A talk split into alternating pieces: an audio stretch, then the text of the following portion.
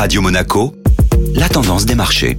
La tendance des marchés avec la Société Générale Private Banking. Bonjour Agnès Amoir. Bonjour Eric. Les marchés financiers reprennent des couleurs. Après plusieurs séances dans le rouge, les marchés financiers se sont repris hier. Omicron reste toujours une crainte pour les investisseurs, mais les premières conclusions sur ce variant semblent se confirmer, à savoir qu'on a un virus qui est plus contagieux mais avec des symptômes plus légers.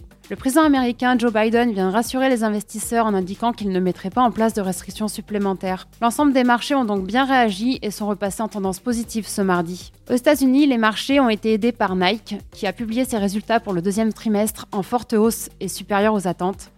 Malgré un contexte qui est difficile et des difficultés dans la chaîne de production, les ventes ont progressé de 1% et s'élèvent à 11,4 milliards de dollars. En Europe, la grande nouvelle de mardi venait d'ING. La banque néerlandaise a annoncé la fin prochaine de sa banque en ligne en France. N'ayant pas atteint une taille suffisante, la banque préfère arrêter sur ce marché.